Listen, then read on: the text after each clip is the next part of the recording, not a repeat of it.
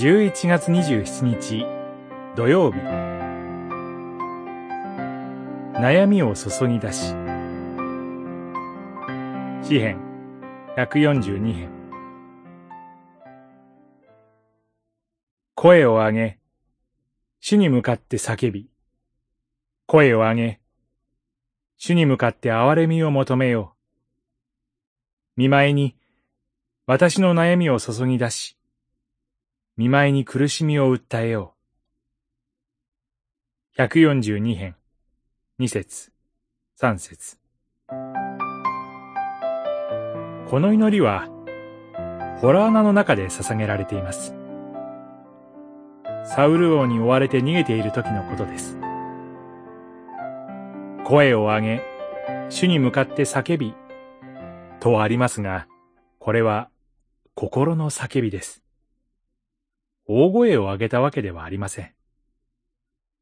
その時、ダビデと共に屈強な兵たちもいました。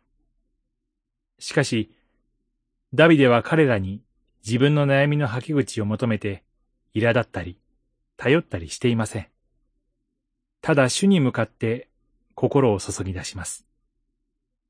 実際、ダビデから悩みを注ぎ出されても、受け止めることのできるものは一人もいなかったでしょう。ダビデの孤独は限りなく深いものがあります。右に立ってくれる友もなく、逃れ場は失われ、命を助けようとしてくれる人もありません。五節。しかし、この孤独がダビデの歩みを定めていきます。注ぎ出された悩みは、理路整然としたものであるはずもありません。しかし、どんなに混乱した悩みのようであっても、受け止めるお方は主です。その悩みは、一つの方向に導かれていきます。あなたは私の酒どころ、命ある者の地で、私の分となってくださる方である主と共に進みます。六節